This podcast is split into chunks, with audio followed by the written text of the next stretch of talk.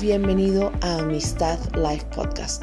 Nos da mucho gusto que puedas conectarte con nosotros, pero especialmente que puedas conectarte con la palabra que hoy Dios tiene para tu vida. Compártelo si es de bendición para ti.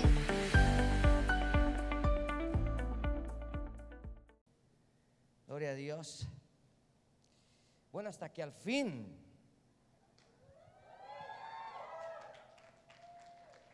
sabe que aparte de mi país, este es el primer país y ministerio que yo voy después de la pandemia.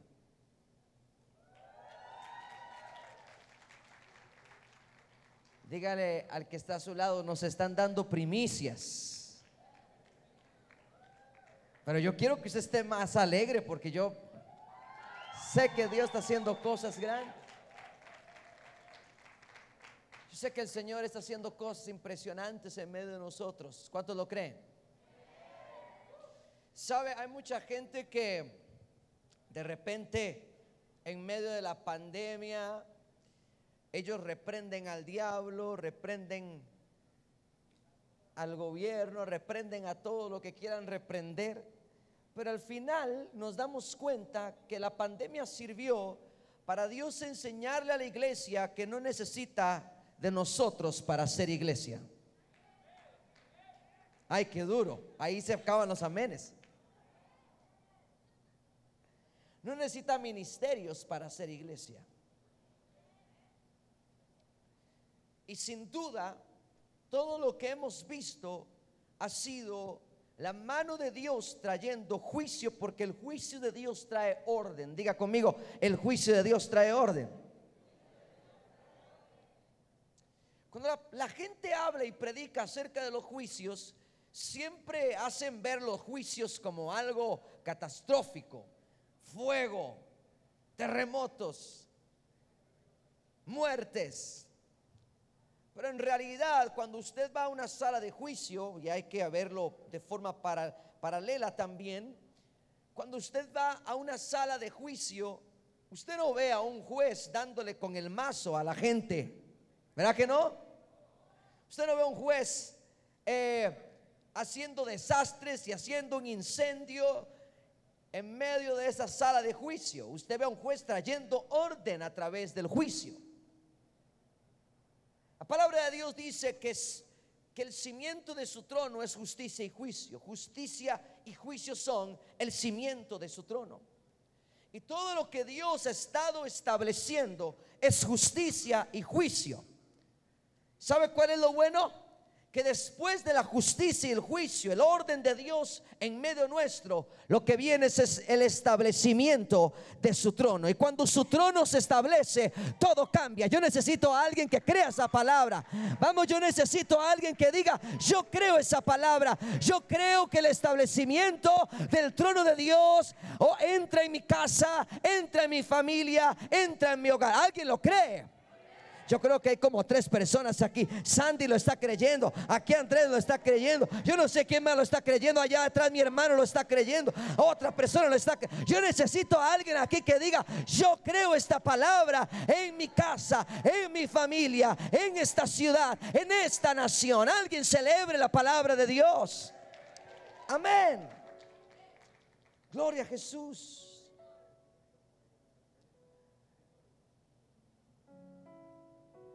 Levante sus manos y diga Espíritu Santo,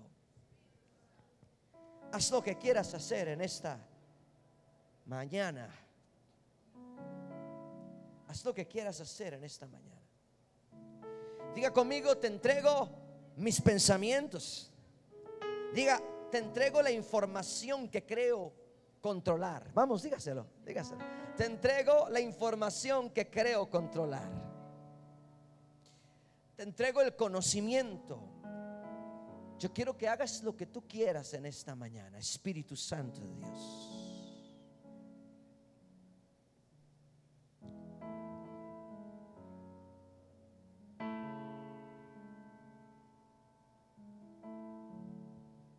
Nos cuesta ver el juicio. Porque por muchas décadas erróneamente se enseñó que el juicio le sucedía a los malos. Y entonces cuando Dios trae juicio en medio nuestro, no lo podemos aceptar porque no queremos aceptar o no queremos pensar que nos hemos equivocado.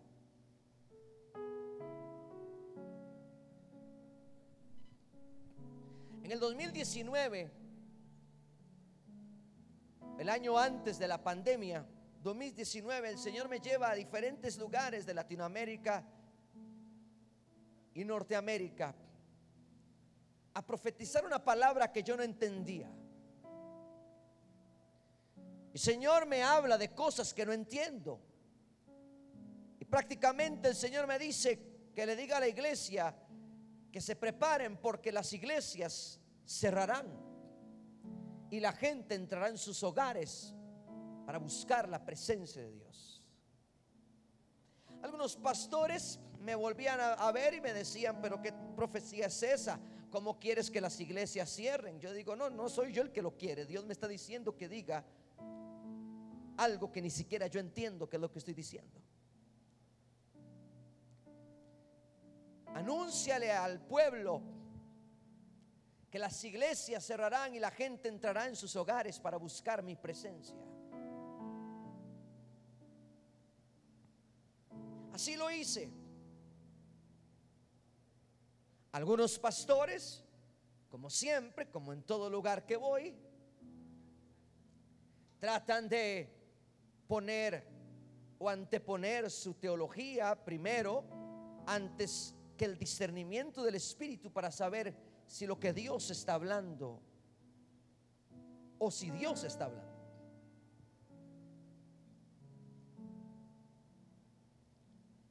2019, 2020, comienzan las noticias a hablar.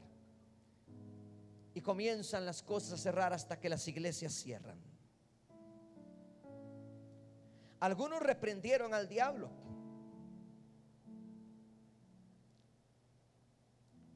Otros le echaron la culpa a la élite, a los masones, a los illuminatis. Porque qué fácil es volver, es ver para afuera. Pocos dijeron, ¿y qué tal si esto es Dios trayendo orden?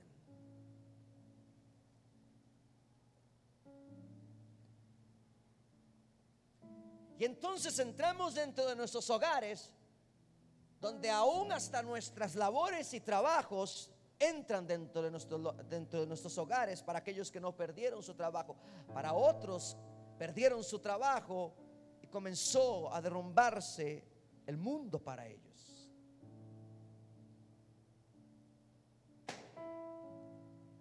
Ya está sonando las bombas, ¿ves? Si usted no aplaude, las bombas lo van a hacer.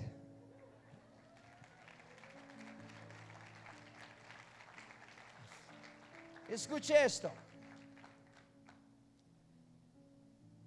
Ya viviendo, conviviendo más horas, porque para algunos el trabajo o la oficina era un escape para lo que se vivía en el hogar, pero ahora tienes que vivir en el hogar lo que tienes que vivir en el hogar. Y te das cuenta que podías venir a una congregación, pero la casa de Dios se quedaba en el lugar donde llamabas congregación y no hiciste de tu aposento la casa de Dios también. Y cuando nos dimos cuenta, no teníamos casa de Dios dentro de nuestros hogares. Es la época en donde en las familias cristianas se ha escuchado más de abuso y maltrato doméstico más que en otros tiempos. Porque la gente se dio cuenta que la posición nunca lo llevó a un nivel espiritual. Y se dieron cuenta que no habían desarrollado el carácter de Cristo en sus vidas. Y que en la congregación peleaban por un puesto porque decían que estaban preparados para ese puesto, pero cuando la congregación cierra, se dan cuenta dentro de sus hogares que no pueden ministrar a sus propias esposas, a sus propios maridos, a sus propios hijos e hijas, a, sus, a su propia familia. Entonces se dan cuenta que no hay casa de Dios dentro de sus casas.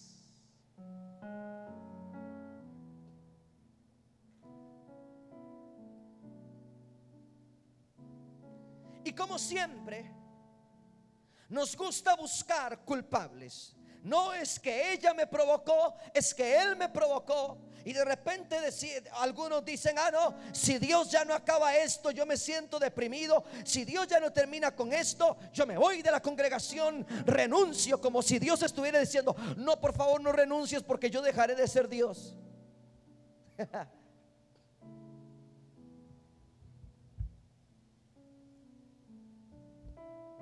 Mira, es aquí donde nos damos cuenta, porque entonces un virus viene y te amenaza y te amedrenta y te dice que te puede quitar la vida. Y es aquí donde nos damos cuenta que lo más valioso que tenemos como ministros, ministerios y como el cuerpo de Cristo no son dones, no son talentos, no son años, no son, no es un ministerio exitoso. Lo más valioso que tenemos, si volvemos al inicio de todo, es la vida eterna.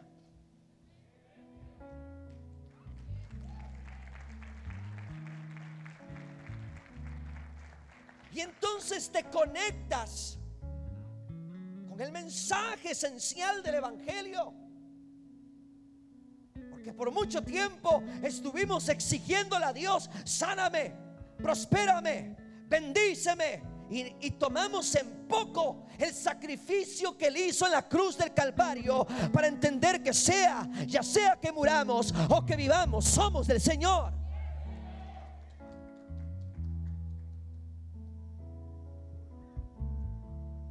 Y entonces algunos se percataron que estaban siguiendo a Dios por lo que Él podía hacer, no por lo que Él es.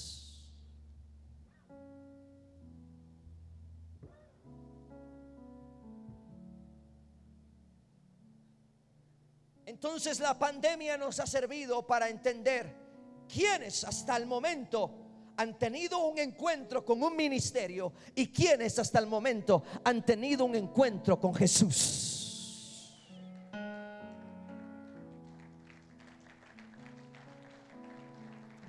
Porque el que tiene un encuentro con un ministerio en medio de una prueba renuncia fácilmente.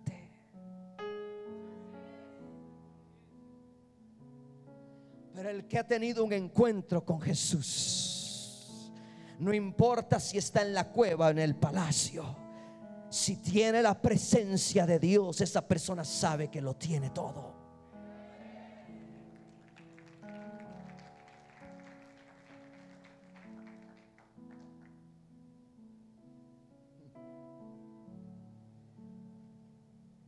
El coronavirus es usado por Dios para ponernos en el punto donde Dios quería ponernos, la elección.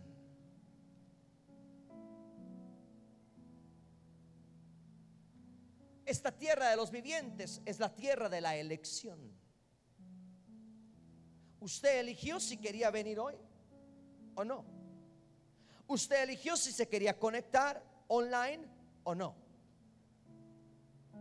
Usted eligió si se quería poner tenis o zapatos, camisa con manga corta o manga larga. Desde el Edén, desde, desde la fundación de la tierra. Dios nos da la elección. Esta tierra es la tierra de la elección. En el Edén habían dos árboles, el árbol del conocimiento y el árbol de la vida el, del árbol del conocimiento no podían comer. Pero es allí donde la gente, ves a la gente que sigue cometiendo el mismo error de la elección. Porque hay gente que elige conocimiento en lugar de vida.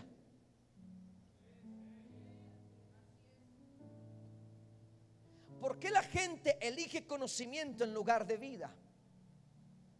Porque el conocimiento te permite controlar o te da la sensación de que controlas la vida. Pero cuando eliges la vida, la vida te controla. Porque es la vida de Dios en ti.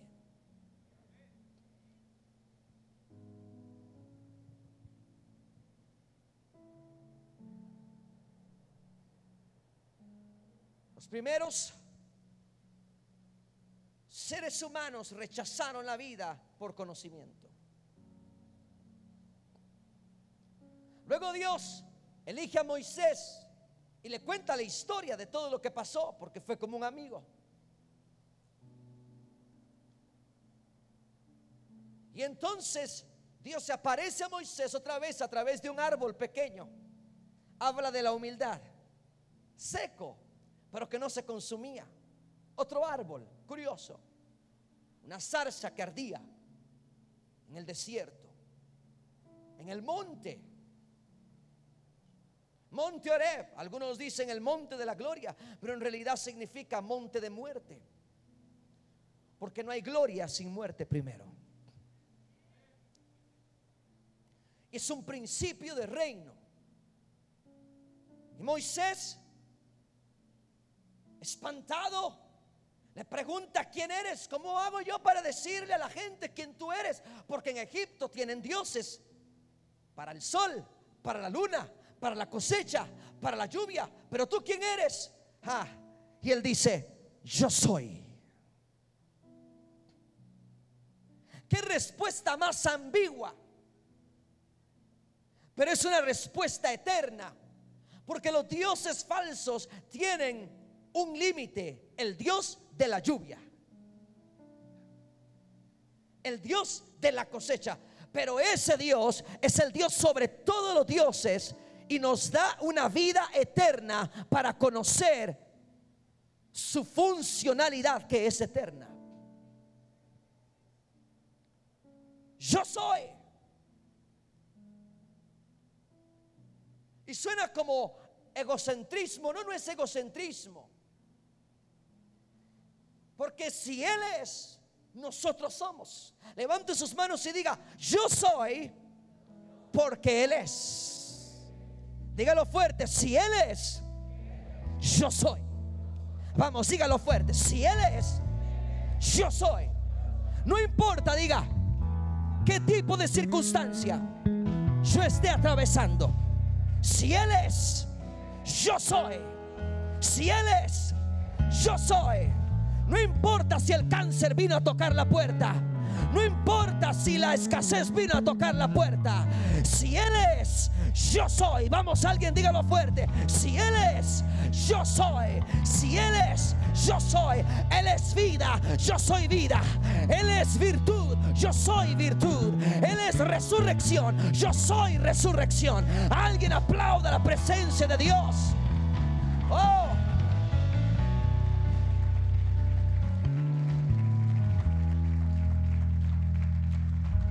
Cuando Él está diciendo yo soy, está hablando de un ADN que va a inyectarnos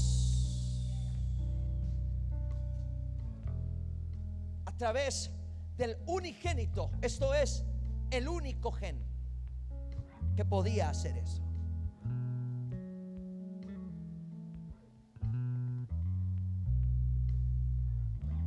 Y entonces Dios le dice a Moisés, sacarás al pueblo de Egipto y lo traerás a este monte para que me adoren.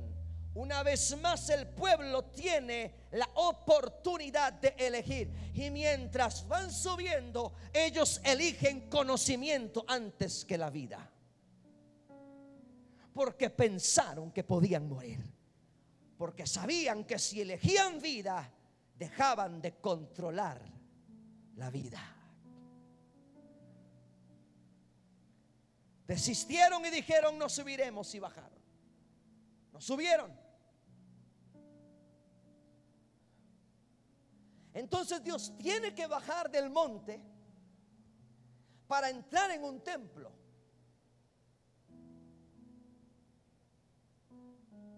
Pero ahora esta vez, Él elegirá quién entrará.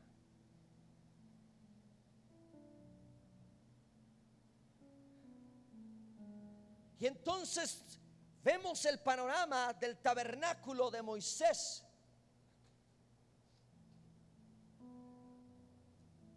En donde Dios establece simbólicamente y proféticamente a través del tabernáculo una línea y traza el camino para el Mesías. Todo lo que vemos en el tabernáculo de Moisés es una palabra profética hecha arte y arquitectura, ingeniería, profetizando acerca del que había de venir.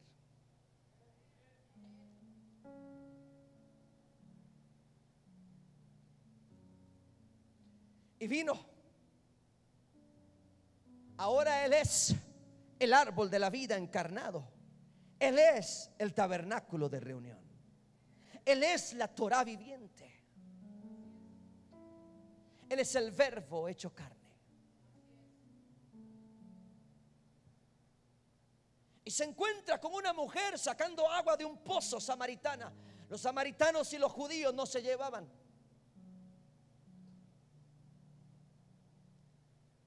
Por asuntos políticos y religiosos. Así como muchas veces el gobierno quiere dividir a la iglesia políticamente.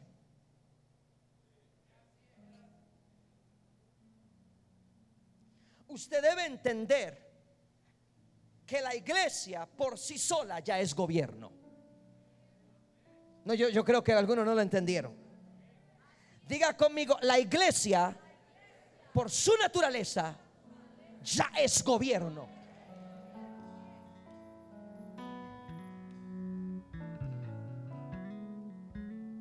La iglesia no puede hacer alianzas políticas. Vuelvo a hablar y vuelvo a decir lo que estoy diciendo. La iglesia no puede tener alianzas políticas.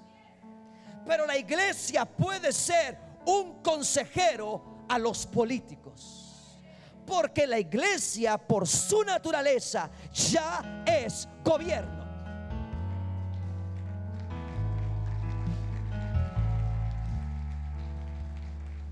La palabra iglesia en el griego es eclesia y esto significa asamblea, denota la asamblea legislativa de un estado, de un reino.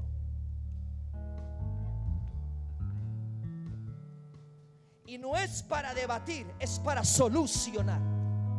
La iglesia debe ser una solucionadora de problemas en la sociedad.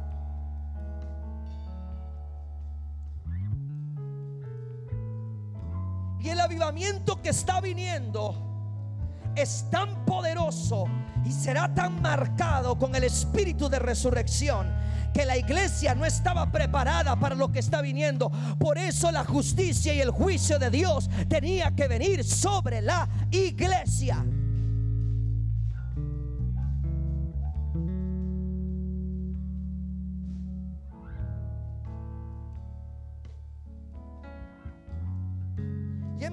Jesús se acerca a una samaritana que está en un pozo, el pozo de Jacob.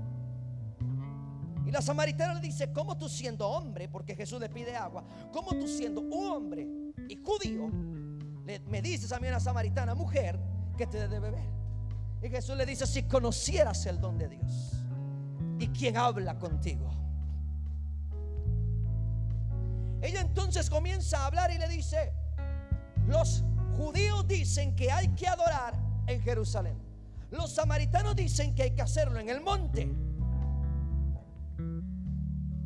Y entonces pone al árbol de la vida, al tabernáculo de Moisés, al verbo de Dios, a la palabra, la Torah encarnada, lo pone en la elección. Y él dice, no, no es ni en el monte ni en Jerusalén. No es ni como los samaritanos dicen, ni como los judíos dicen. Porque el Padre lo que anda buscando son adoradores que le adoren en espíritu y en verdad.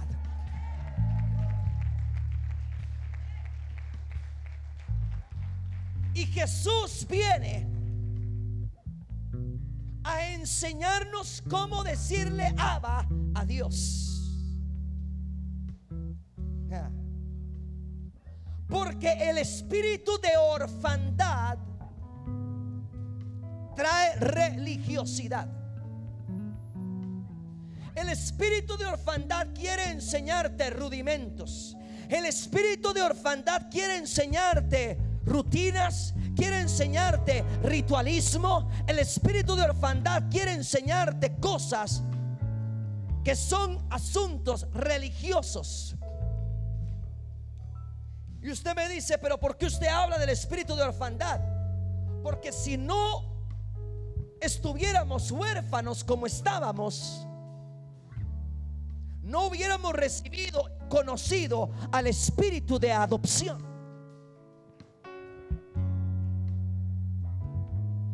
El espíritu de adopción no viene hacia los hijos porque es contradictorio adoptar a un hijo.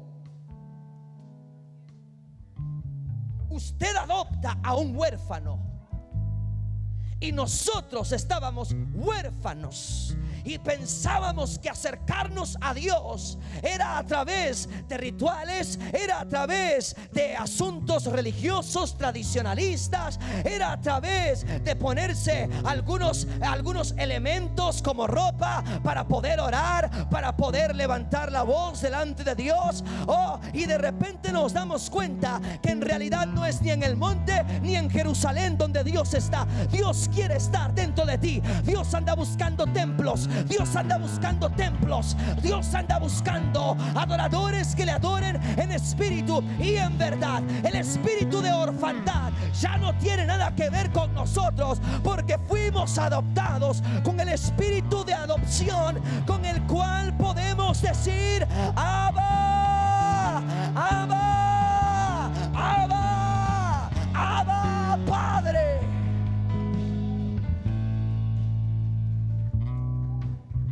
Si yo fuera usted estaría celebrando esta palabra. Ya hasta me están dando ganas de predicar, vea usted.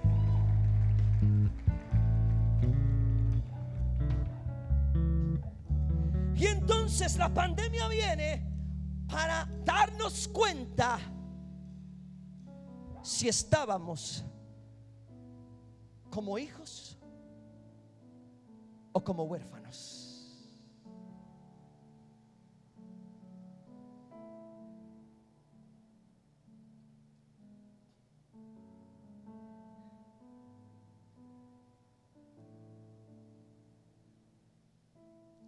Porque algunos eligieron conocimiento, pero quedaron huérfanos.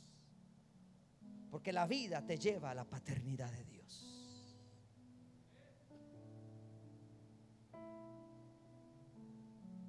¿Y cómo te das cuenta que una persona tiene un espíritu de orfandad?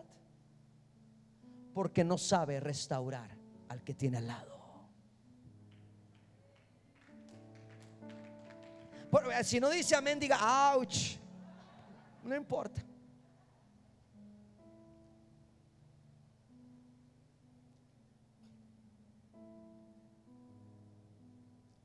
Su conocimiento es tan elevado que cuando la persona que está a su lado, más si es un siervo o un líder, falla, su conocimiento es tan elevado que comienza a usar su conocimiento para justificar el por qué no restaurará a esa persona.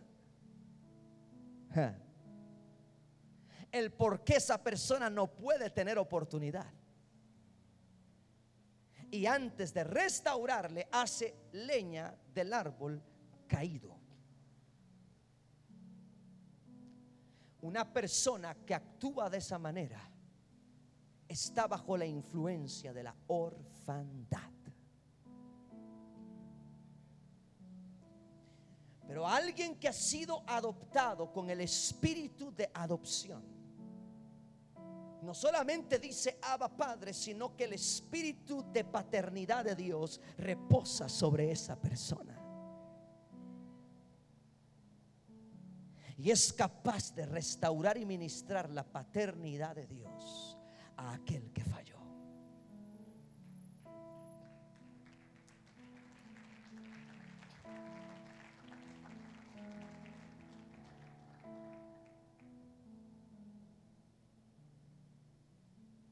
llegó siendo el mismo árbol de vida. ¿Se acuerdan aquel ciego que le dio la vista y le dijo, ¿qué ves? Y él dijo, veo a los hombres como árboles. Primero lo que él está restaurando es su visión espiritual, porque le da una visión espiritual. Y luego él puede ver bien, lo sana. Pero la palabra de Dios nos compara como árboles desde Edén. Nosotros no supimos elegir el árbol correcto, pero Jesús vino para convertirnos en árboles de vida. No logramos entrar al tabernáculo de reunión porque teníamos que ser elegidos, pero Jesús vino para convertirnos en templos del Espíritu Santo.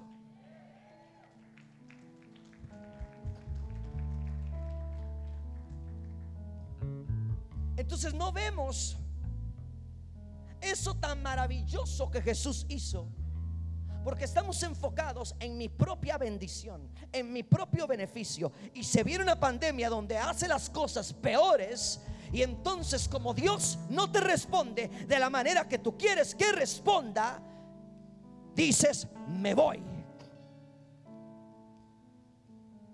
Renuncio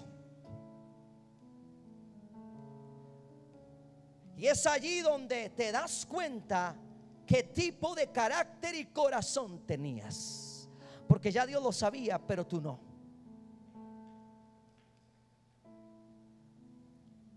Y Dios nos permite entrar en una en un punto de presión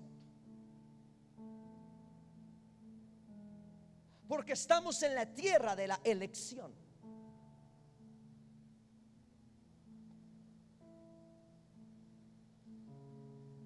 Si recibimos el espíritu de adopción, el Espíritu Santo, la paternidad de Dios sobre nuestras vidas, entonces podremos como árboles de vida dar los frutos correctos.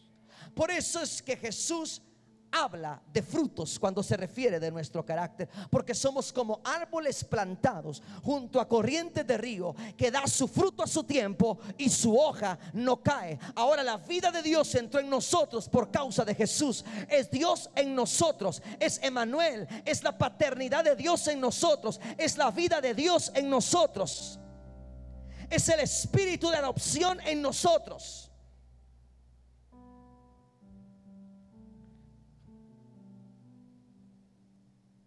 Ya no vivo yo, ahora vive Cristo en mí. Por lo tanto, el yo soy vive en mí.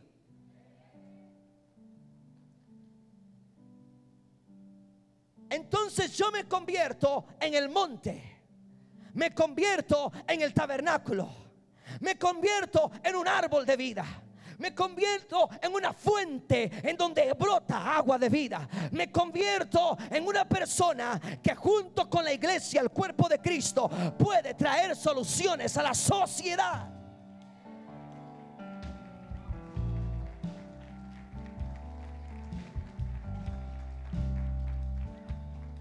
Y me doy cuenta entonces que la iglesia no es un lugar donde hay actividades bonitas, en donde me van a dar una palabra, donde me van a animar. No, la iglesia soy yo y eres tú. Que cuando entramos en un lugar como este, funcionamos en, en, congregarnos, funcionamos como la iglesia que se congrega, porque una de las cualidades de la iglesia que es fuerte es el congregarnos. El apóstol Pablo dice, no dejen de congregarse. ¿Por qué? Porque cuando la iglesia se reúne y se congrega, si los hijos oh, de Dios están allí congregados y hay espíritu de adopción, hay paternidad de Dios en ese lugar, entonces habrán frutos correctos. Habrá un río que correrá para toda la ciudad. Habrá un río que correrá para toda la nación. Habrá vida para toda la nación.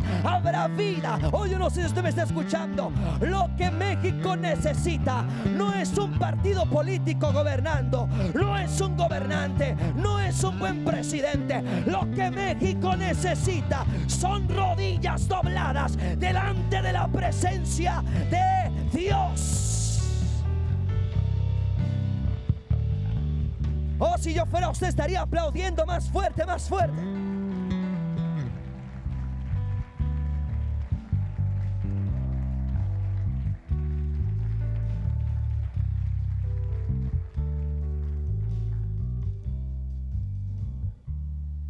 Los que dicen que no he leído la Biblia,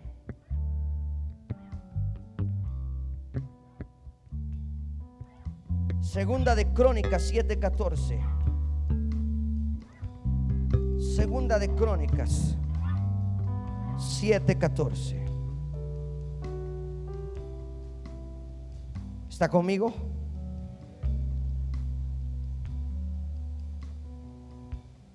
Dice así.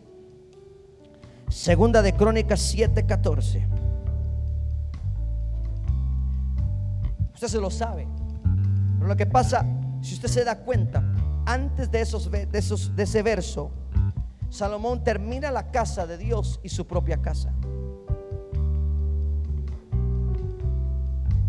Él sabe cómo hacer casa a Dios desde su propia casa. Y todo lo que él se propuso hacer para la casa de Jehová y su propia casa lo hizo. Porque es imposible trabajar para la casa de Jehová si no tengo la habilidad para trabajar para mi propia casa. Lo que te da la autoridad para edificarle casa a Dios es cuando sabes cómo edificar tu propia casa. No es el conocimiento que te lleva a controlar vida o vidas. Es la vida de Dios que te controla para dar vida al que la está necesitando.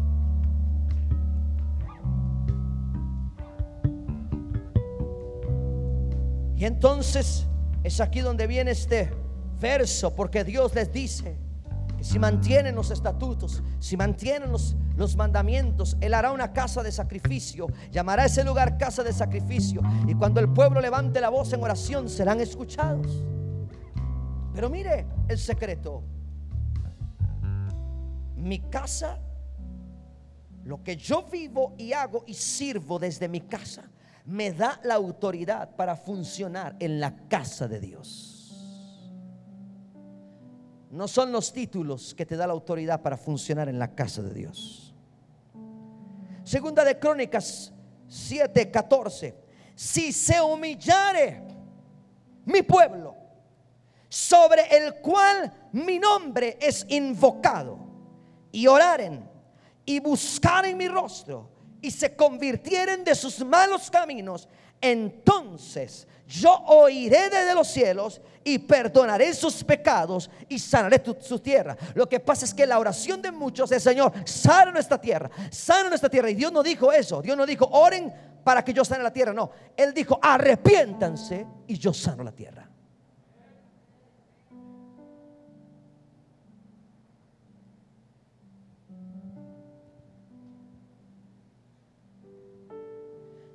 La pregunta que la mayoría tiene. ¿De qué me debo arrepentir?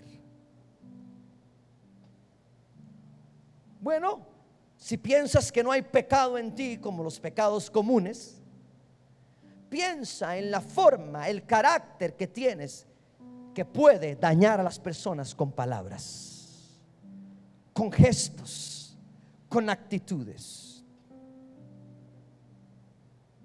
¿Será que cuando alguien dentro de esta congregación te ve a ti, logra ver la iglesia de Cristo? si tú sabes, justamente, si tú sabes que eso no es así, entonces debes arrepentirte. Aquí no hay ni una sola persona que pueda decir, no tengo nada de qué arrepentirme. Es más, con el simple hecho de que diga eso, ya tiene algo de qué arrepentirse.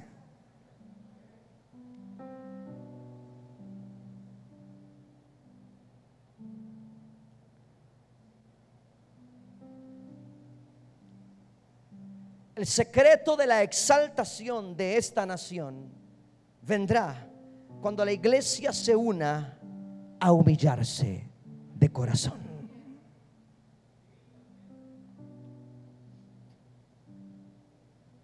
Dios ha soltado muchas palabras proféticas y quizá las seguirá soltando. El problema de que una palabra profética no se cumpla no está ni en el profeta ni en Dios, está en el receptor. El que recibió la palabra profética. ¿Cómo es eso, Daniel? Explíqueme bien. Tu carácter y tu actitud puede cambiar la palabra profética. A ver, dígamelo otra vez. El pueblo de Israel recibe una promesa una palabra profética, entrarán a la tierra prometida. Pero su carácter y su actitud no les permitió entrar al cumplimiento de la palabra. Sino luego otras generaciones lo hicieron. La generación que recibió la profecía no la vio cumplida. El profeta entra al palacio para hablarle al rey que Dios se lo va a llevar. Y antes de salir del palacio, el rey se vuelve a la pared y dice, extiéndeme los días. Y la palabra cambia. El profeta se devuelve y dice, ya Dios no te va a llevar, te va a extender los días. Porque el carácter y el corazón de una persona puede tornar una palabra para bien o para mal.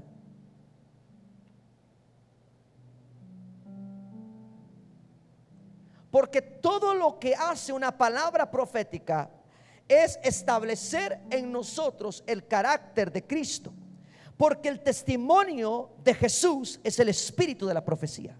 Y el que da testimonio de Cristo tiene el carácter de Cristo. Y el espíritu de adopción, que es el mismo Espíritu Santo.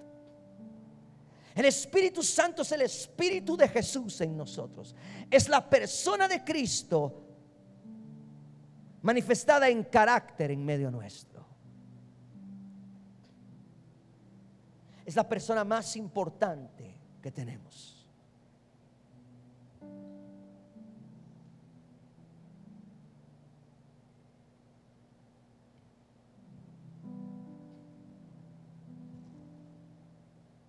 Jonás pasa por un terrible, una terrible odisea. Es tragado por un gran pez, es vomitado, se convierte en el vómito del gran pez por culpa de él, una embarcación estaba siendo azotada.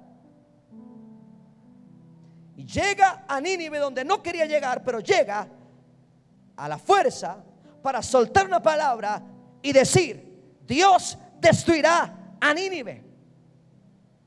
Y Nínive se arrepiente, la palabra no se cumple porque se arrepintió. Y el profeta se frustra todo. Pero ahora que hay algunos que dirán que soy falso profeta, hay otros que dirán, mire, usted no le tiene, este es el asunto del, del profeta. El que es llamado verdaderamente profeta no está interesado en lo que la gente piense, sino en lo que Dios opina. Porque no importa si es un profeta genuino, siempre será llamado por algunos falso profeta. Porque la característica de lo profético está en provocar a través de la palabra profética el carácter de Cristo en el receptor. Cuando Dios suelta una palabra profética, te la suelta desde el cumplimiento de la misma. Para Dios ya está cumplida. Pero lo que Dios quiere cuando recibes una palabra profética es que tú te conviertas en el producto de la palabra.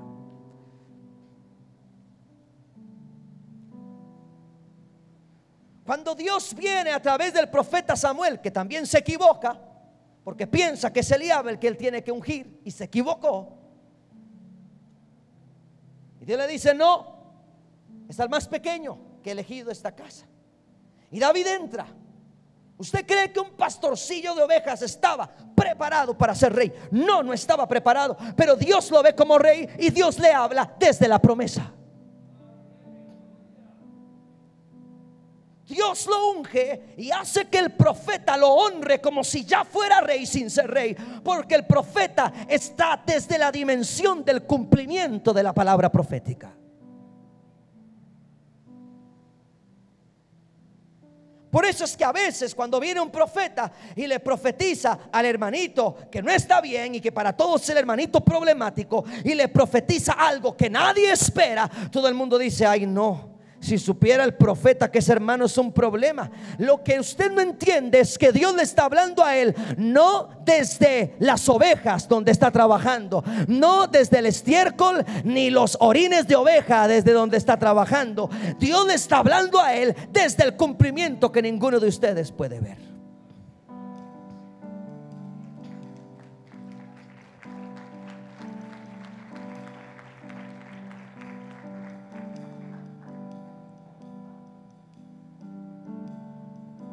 ¿Y por qué esto sucede? ¿Por qué juzgamos una palabra profética? Porque el conocimiento nos da la habilidad de controlar. Y nuestro conocimiento se antepone ante la vida manifiesta de Dios a través de una palabra.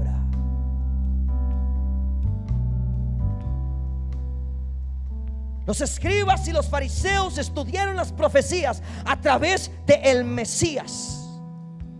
Y ellos diseñaron en su cabeza el cumplimiento de una palabra profética.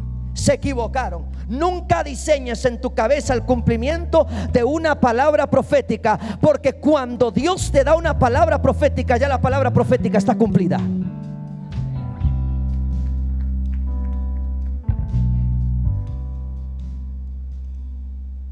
Ellos diseñaron en su cabeza cómo el Mesías iba a ser y lo que iba a ser. Cuando aparece Jesús, no se les parece en nada al diseño de ellos. Porque ellos esperaban un rey que iba a erradicar el imperio romano. Y Jesús viene, muere en la cruz, resucita tercer día y no se parece en nada a un rey como ellos lo diseñan en su cabeza, porque Dios no está conectado a la mente del hombre. La mente del hombre debe ser sujeta a la mente de Cristo.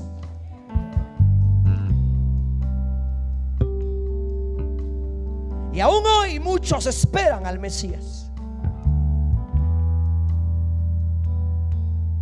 Hay gente aquí que ha recibido palabras proféticas que no, han sido cumplidas para ellos no han sido cumplidas porque la diseñaron en su cabeza y la palabra profética les pasó por las narices y ni se dieron cuenta.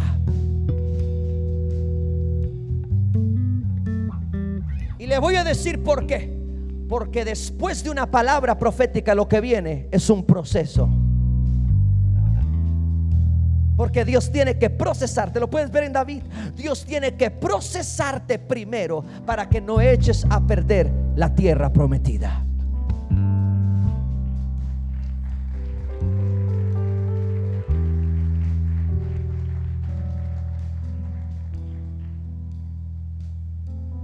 Pero algunos desisten y eligen no subir el monte.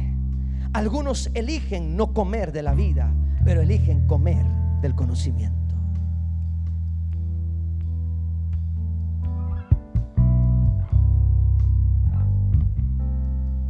Y es muy fácil ver la paja del ojo del profeta y no ver el tronco que hay en ti.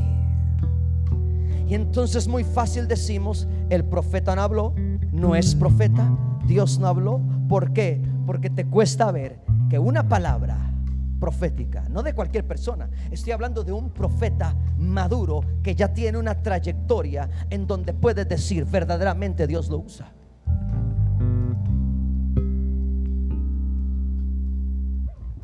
No estoy hablando del aficionado de las palabras proféticas que se levanta a profetizar ahí a cualquiera.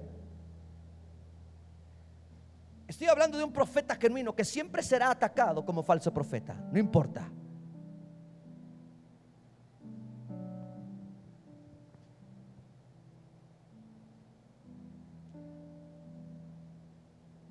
Y una vez más, Apocalipsis 19:10, el espíritu de la profecía es el testimonio de Jesús. El ángel le dice a Juan, adora a Dios. Otra vez adoración. El Padre busca adoradores. Porque el espíritu de la profecía es el testimonio de Jesús. Ese es el espíritu de la profecía. El testimonio de Jesús. Cuando Jesús habla de los falsos profetas, Él habla de los frutos. Por los frutos los vas a conocer porque son como árboles. Esos frutos hablan del carácter de Cristo que todos, independientemente si eres llamado profeta o no, todos debemos mostrar esos frutos. Los frutos del Espíritu.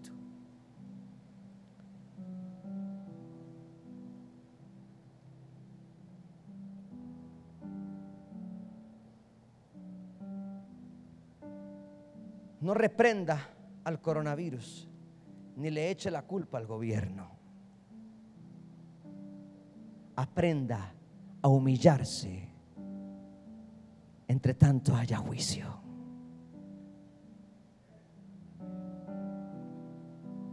Porque pasas viendo la paja del gobierno, la paja del, de tu vecino, pasas viendo la paja de el ojo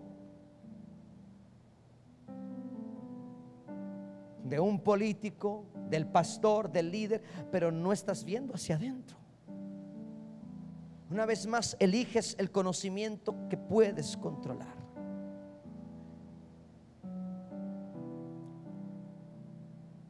Pero si se humillare mi pueblo, dice Dios, sobre el cual mi nombre es invocado. Si se humillare mi pueblo, sobre el cual mi nombre es invocado, y oraren y buscaren mi rostro y se convirtieren de sus malos caminos, de las injusticias. Pasar la luz en rojo es ilegalidad, no hay justicia allí. Vender productos de forma irregular no hay legalidad allí. Pedir favores pasando dinero debajo de la mesa no es ilegalidad. No es legalidad, perdón. Hay ilegalidad allí. Porque la gente se enfoca solamente en no forniquen, no mientan, no hagan esto. Pero su conducta en la sociedad está llena de ilegalidad.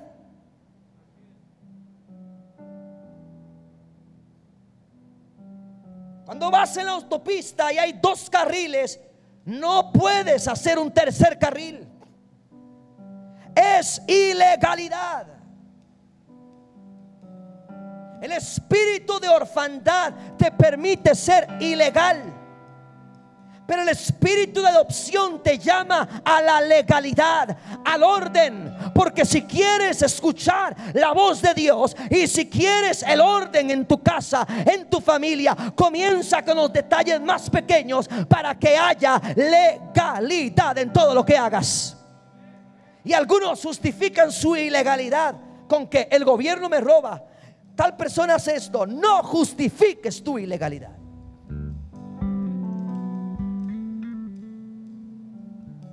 Si se humillare mi pueblo, sobre el cual mi nombre es invocado, y y buscaren mi rostro y se convirtieren de sus malos caminos, de su ilegalidad.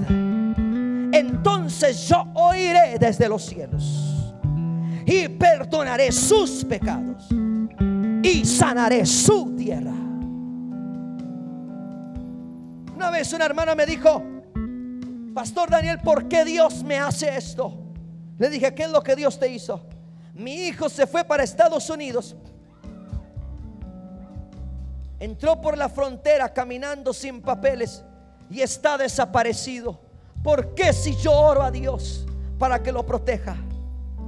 Mi respuesta es la siguiente. En el momento que tu hijo entró o intentó entrar a un país de forma ilegal, salió de la cobertura de Dios. Porque Dios no cubre a los ilegales.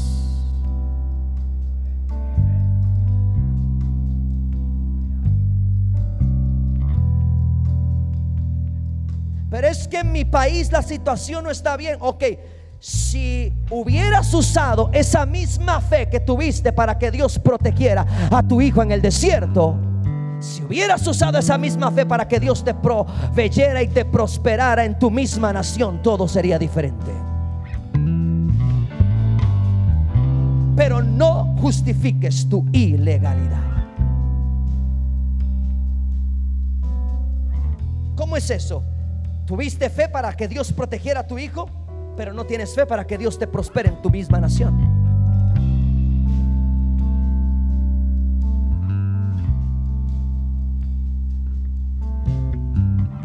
Mira hacia adentro. Dile, a la persona que está a tu lado, mira hacia adentro. Dile, dile, no se ha cumplido la palabra profética. Dile, no se ha cumplido la palabra profética mira hacia adentro. Vamos, dígale, mira hacia adentro. Dígaselo, digas. Si ya esa persona se cansó, dígaselo a la otra persona, a la que está atrás, a la que está al frente. Dígale, dígale así, dígale, oye, oye, que no te pase lo que le pasó al pueblo de Israel que recibió la palabra profética. Vamos, dile, dile, dile, dile, toda ilegalidad tiene que ser quitada de nosotros. Vamos, dígaselo, dígaselo, dígaselo a la persona que está a su lado. Toda ilegalidad debe ser quitada de nosotros. Toda orfandad debe ser quitada de nosotros. Queremos ser abrazados por el espíritu de paternidad, el espíritu de adopción, con el cual podemos tener la legalidad de entrar a la presencia de Dios.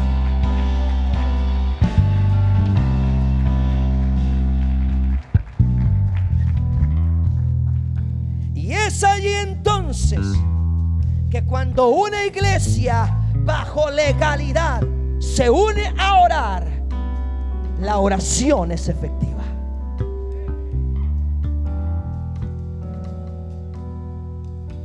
Alguien me dijo, pero es que en mi nación hemos hecho oración, nos hemos unido a las iglesias a orar y piensan que solamente de unirse, juntarse, hacer un evento de oración, orar y ya. No, señores, pueden hacer todo el evento más hermoso que quieran en México, alquilar el estadio más grande para que todas las iglesias se unen a orar, pero si están ilegales, la oración no subirá a ningún lugar. Lo primero que debe ser quitado de esta nación para que la oración de los justos suba, para que la oración de una iglesia efectiva suba, es la orfandad.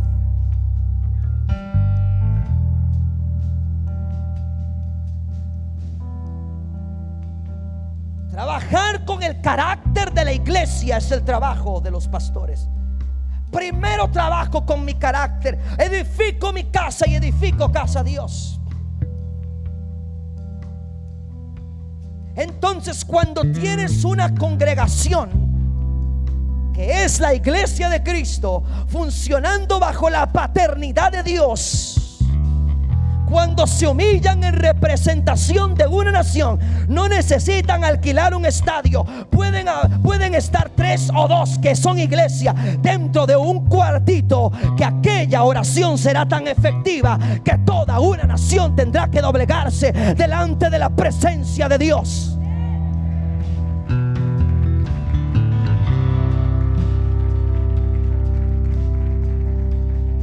que es posible usar el nombre de Jesús sin la paternidad que le cubre a ese nombre. Si dos o tres se ponen de acuerdo para pedir algo al Padre, a la paternidad, al Padre, en mi nombre, le será hecho.